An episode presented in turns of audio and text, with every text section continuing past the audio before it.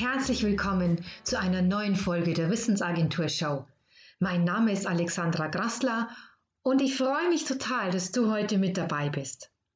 In dieser 81. Folge geht es um den Unterschied zwischen Können und Tun.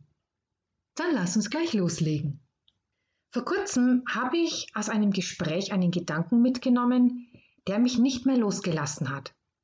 Es ging dabei um etwas, das wir uns zutrauen und doch irgendwie nicht ins Leben bringen. Und wie so oft machen dabei die kleinen Wörter den Unterschied. Können kann ich. Wir denken doch ab und an, dass wir etwas können. Im Sinne, dass wir die Fähigkeit besitzen. In vielen Büchern, die sich mit Selbstentwicklung beschäftigen, steht als Aufgabe, dass wir uns Gedanken darüber machen sollen, was wir können. Denn in diesen Tätigkeiten liege oftmals unsere Stärke und unser Glück. Doch häufig bleibt es dann dabei, dass wir brav diese Listen schreiben und auch ganz erstaunt sind, was wir alles können. Allerdings kommen wir damit selten ins Tun und bleiben genau dort, wo wir vor dem Listenschreiben auch schon waren. Und wie ist es, wenn wir uns etwas vornehmen, das wir ändern möchten? Ob das nun Abnehmen ist, mehr Sport machen, weniger arbeiten, mehr Zeit mit lieben Menschen verbringen und so weiter. Wir kriegen den Gedanken doch ganz gut hin, dass wir das ja eigentlich können. Und doch machen wir oft genauso weiter wie bisher, ohne etwas zu ändern.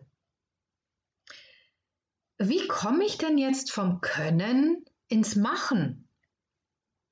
Ich möchte dir einige Gedanken anbieten, die dir helfen können, eine Brücke vom Können ins Tun zu bauen.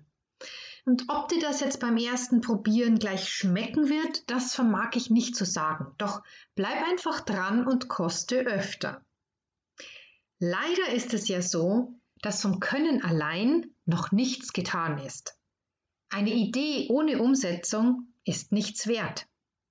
Etwas zu wissen und keine Änderung ins Leben zu bringen, lässt das Wissen unnütz werden. Du musst dich entscheiden.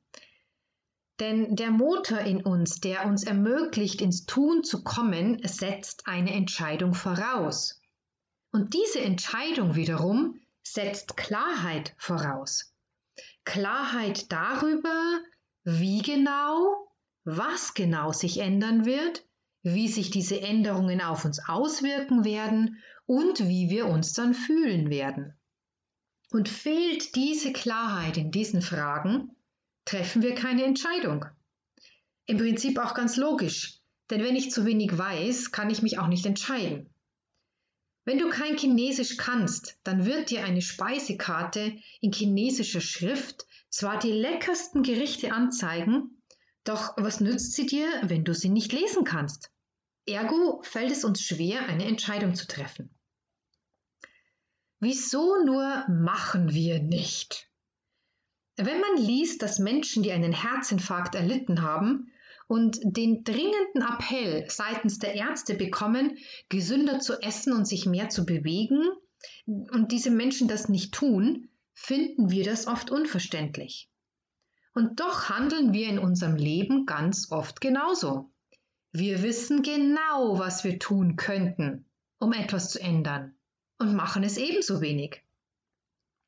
Doch eine Studie mit Herzinfarktpatienten hat eine bemerkenswerte Änderungsquote ermittelt.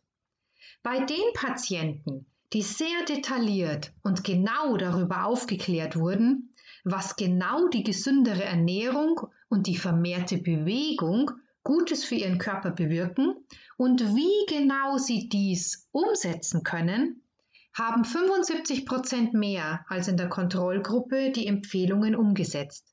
Drei Viertel mehr. Und damit nicht verwunderlich eine weitaus größere Lebensqualität gewonnen. Der Unterschied zwischen diesen beiden Gruppen lag darin, dass die eine im Tun unterstützt wurde und nicht nur das generelle Können und weiß ich schon eine Rolle spielt. Eine weitere Hilfe dazu ist, wie wir denken und sprechen. Probier doch mal folgende Sätze aus und spür dem Unterschied nach. Erster Satz. Ich kann oder könnte mich regelmäßig bewegen. Zweiter Satz. Ich bewege mich regelmäßig.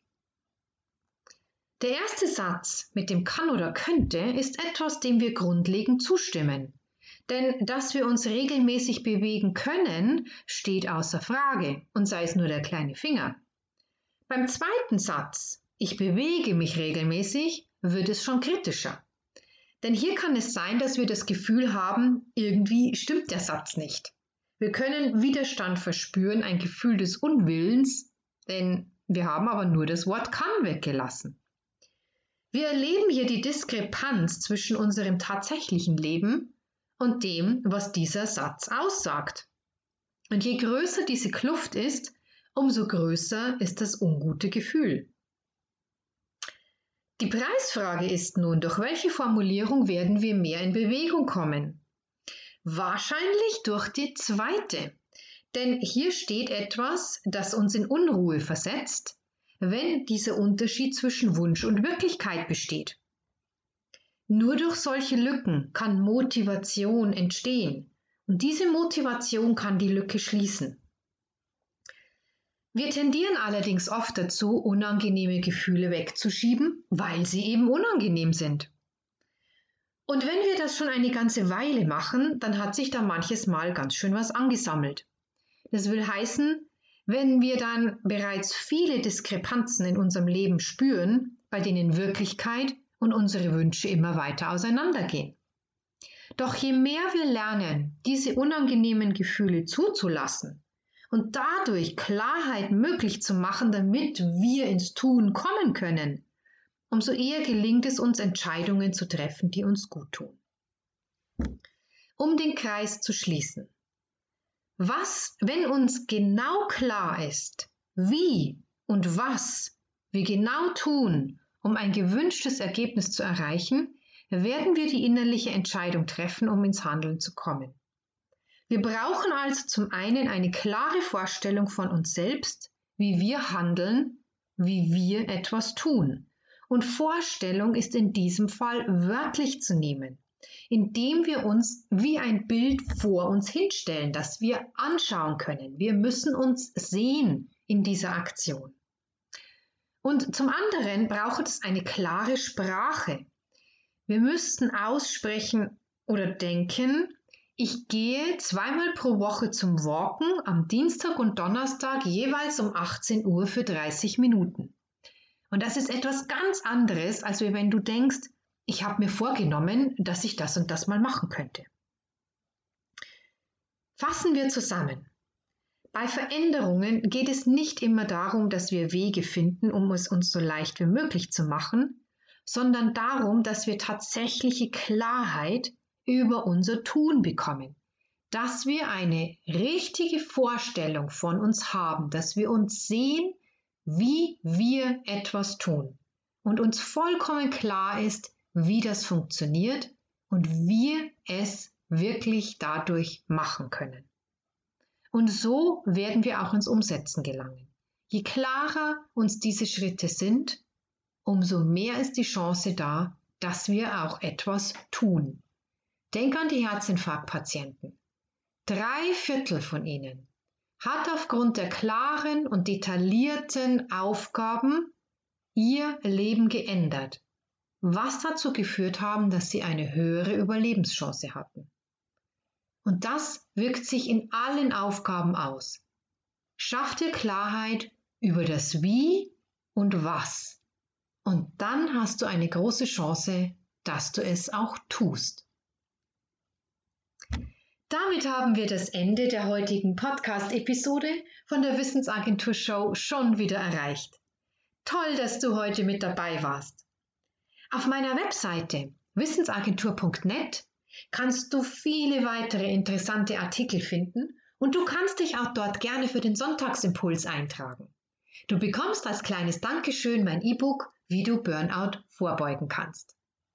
Ich wünsche dir noch einen wunderschönen Tag.